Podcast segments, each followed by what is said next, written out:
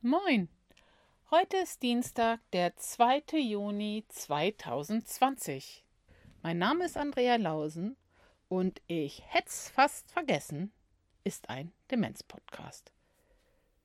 Reden wir nur über Demenz? Nein, natürlich nicht, denn Demenz ist ein Teil unseres Lebens. Aber wir reden viel über Demenz am Dienstag und am Donnerstag. Und an den Dienstagen, heute ist ja Dienstag, sprechen wir speziell über das Thema Kommunikation bei, mit und um Demenz. Warum ist das wichtig? Erstens, weil es wirklich manchmal sehr schwer erscheint. Und zweitens, weil es überlebenswichtig ist. Es ist überlebenswichtig. Gehen Sie nicht aus dem Kontakt, gehen Sie nicht aus der Kommunikation. Jeder auf dieser Welt, jeder Mensch braucht Kontakt und Kommunikation. Wir reden ja zur Not auch mit den Vögeln oder den Fischen. Also, wir gehen nicht aus dem Kontakt und Sie haben eine Chance, echte Begegnung und echte Kommunikation zu haben.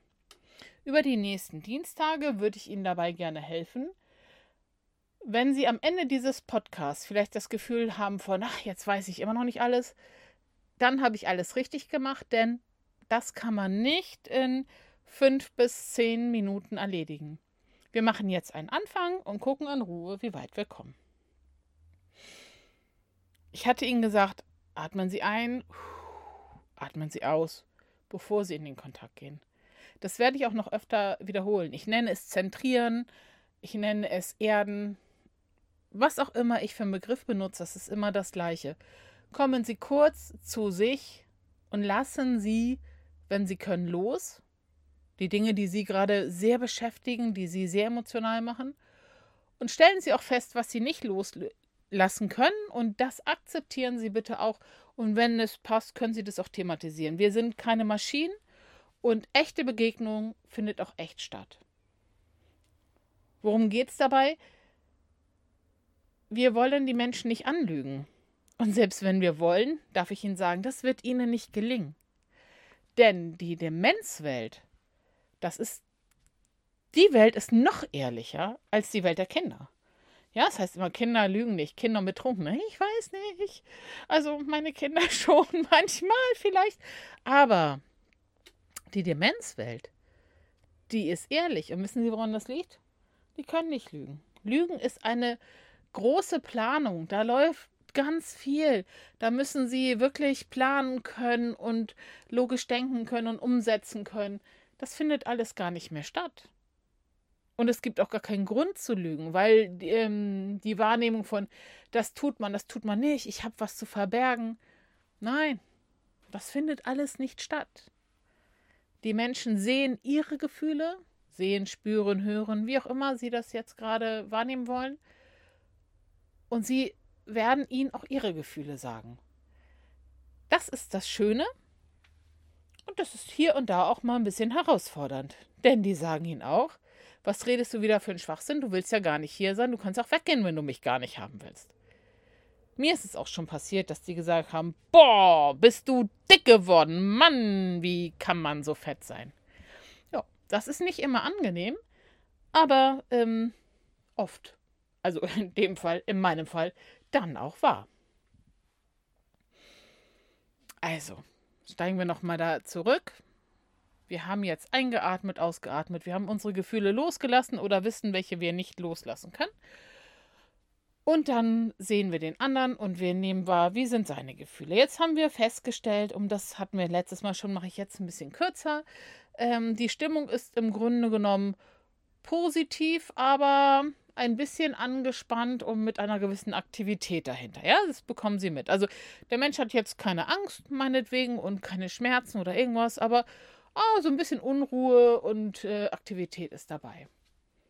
Dann gibt es noch einen weiteren Punkt, der extrem wichtig ist. Und wenn wir hier von ihren Angehörigen sprechen oder Menschen, die ihnen sehr nahe stehen, haben sie eine große Chance, diese Punkte auch zu kennen. Und das sind die Antriebe. Also wir Menschen haben unsere Gefühle und wir haben unsere Antriebe. Wir haben Antriebe, die haben wir erlernt. Die wurden uns wahnsinnig früh beigebracht oder Vielmehr, die sind über Generationen in unserer Familie weitergegeben worden. Also vielleicht ähm, ein gewisser Familienstolz, ein gewisser Ordnungssinn, all diese Dinge. Ähm, also ohne das positiv oder negativ zu werten. Ne? Sinn für die Familie, vielleicht sogar Humor und all diese Dinge. Das sind so Familientraditionen oft, die weitergegeben werden. Auch Glaubenssätze werden oft weitergegeben und sind sehr früh installiert in uns. Und dann gibt es intrinsische Antriebe. Das sind Dinge, die sind tatsächlich ernsthaft in unseren Genen. Ähm, das ist ein großes Feld, auf das ich bestimmt noch öfter zurückkomme, weil das ein, ein leidenschaftliches Thema meinerseits ist, was ähm, mein Leben und das Leben meiner Familie und so betrifft. Das hat gar nicht nur was mit Demenz zu tun. Und trotzdem werde ich es jetzt hier einmal ein bisschen anreißen. Ich nenne Ihnen zwei Beispiele. Es gibt Menschen, die dienen. Und das ist alles, was ich Ihnen jetzt sage, ist nicht wertend, aber die dienen die sorgen gern dafür, dass es anderen Menschen gut geht. Die ähm, bekommen gern Anweisungen, die mögen überhaupt nicht gerne Entscheidungen treffen. Die wollen einfach ähm, gerne einer unter vielen sein, so ähm, laufender. Nein, das klingt zu negativ, aber ähm, sie ordnen sich gern unter, sie sind gern Teil des Teams. So, und, und sie lieben es auch, wenn sie Ansagen bekommen. Und sie sind verunsichert, wenn ihnen keiner sagt, was sie tun sollen. Und dann gibt es Menschen, die führen gern. Auch das ist nicht positiv oder negativ, alles ist genau so richtig, wie es gerade ist. Die führen gern. Das sind Menschen, wenn die da sind, dann sagen sie auch gern, wo es lang geht. Manchmal vielleicht auch, wenn kein anderer sagt, wo es lang geht. Ähm, aber die haben gerne mal den Hut auf. Und wenn keiner sich den Hut nimmt, dann schnappen die sich den. Und je nachdem, wie ausgeprägt das ist, sind sie vielleicht auch nicht dafür geschaffen, Leute zu bedienen, Leuten zudienen, es sei denn durch ihre Führungsstärke. Es gibt auch Menschen, die haben beides. Es ist ein Beispiel von vielen. Ich habe das jetzt äh, für mich genommen, weil ich tatsächlich beides in mir habe und ähm, somit äh, beide Aspekte gut betrachten kann. Und es ist extrem wichtig, eigentlich zu wissen, mit wem rede ich da.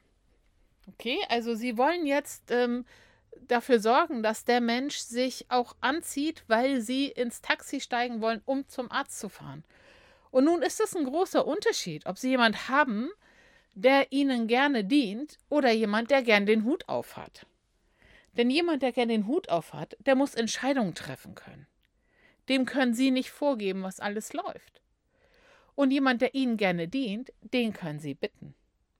Den können sie bitten, dass er ihnen damit einen Gefallen tut. Das sind schon mal kleine Unterschiede, die ich kotze ab